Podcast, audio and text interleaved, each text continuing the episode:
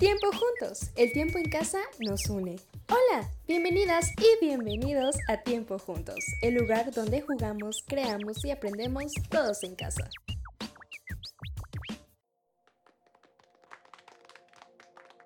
Yoga y diversión. ¿Qué cosas has hecho en casa en el último mes? Estamos seguros que el yoga será nuevo para ti. Algunos de sus beneficios los reconocerás de inmediato en tu mente pues te ayudará a desarrollar tu confianza y en tu cuerpo sentirás más fuerza y flexibilidad.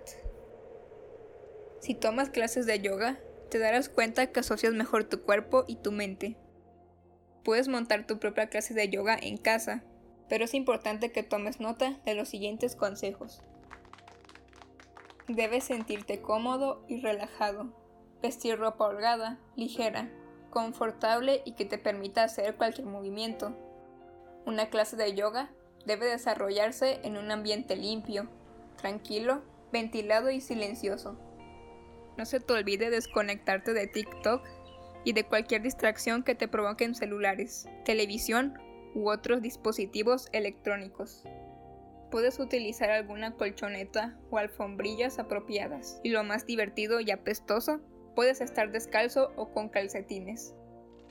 El yoga puede ser practicado a cualquier hora del día, pero el mejor horario es por la mañana o cuando termines tus tareas por la tarde. Pero, ¿cuánto necesitas practicar para ser un experto en yoga? Basta con dos sesiones a la semana. Es recomendable que evites comer alimentos sólidos dos horas antes de tu práctica. Quizás no todo te salga a la primera, ni serás el mejor al inicio, pero tienes que saber que en el yoga no hay lugar para las competencias. Será un tiempo para relajarse. La respiración en la práctica del yoga es lo principal. Inhalar y exhalar por la nariz es esencial para que puedas estirarte y obtener el equilibrio necesario para empezar a practicar las posturas. Habrá muchas difíciles y otras facilísimas, pero es importante que todas las practiques poco a poco. Lo ideal, al principio, es que aprendas a respirar y relajarte, y al final a concentrarte. 5 posturas de yoga recomendadas para los niños. Debes variar las posturas y los movimientos despacio y a un ritmo que no pierdas la concentración. El ánimo y la motivación son cruciales, el respeto, la moderación y una actitud positiva y alegre. Postura del indio. Es la mejor forma de iniciarse en la práctica del yoga. Sentados en el suelo, con las piernas cruzadas y encogidas, estira la espalda, cierra los ojos y sitúa las manos juntas y en el centro del pecho. Haz varias respiraciones así. Postura de la marioneta. Después de la respiración, es una de las más recomendadas para principiantes. Colócate de pie y, poco a poco, deja caer tu cuerpo hacia adelante. No te resistas. Si lo necesitas, dobla las rodillas. La cuestión es dejar libre tu cuerpo. Postura del guerrero. En esta postura te sentirás muy relajado. Te pondrás de pie y vas a separar tus piernas. Ligeramente sin separar tus pies del suelo, vas a girar hacia tu lado derecho. Ya que estemos en esta posición, sin doblar tu pierna izquierda, doblarás tu pierna derecha sacando un poco tu rodilla.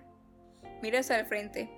Toma aire y una vez que sientas que puedes quedarte en esta posición sin moverte, levanta tus brazos poco a poco, hasta que tus manos estén juntas.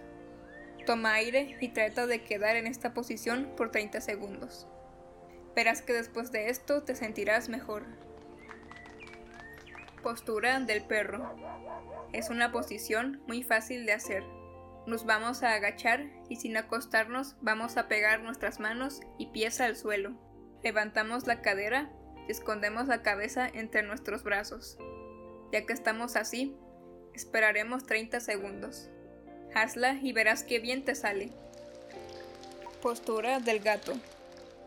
Apoya las rodillas y las manos en el suelo. Según respires, deberás hacer una curva con la espalda, sacándola y metiéndola, como si fueras un gatito.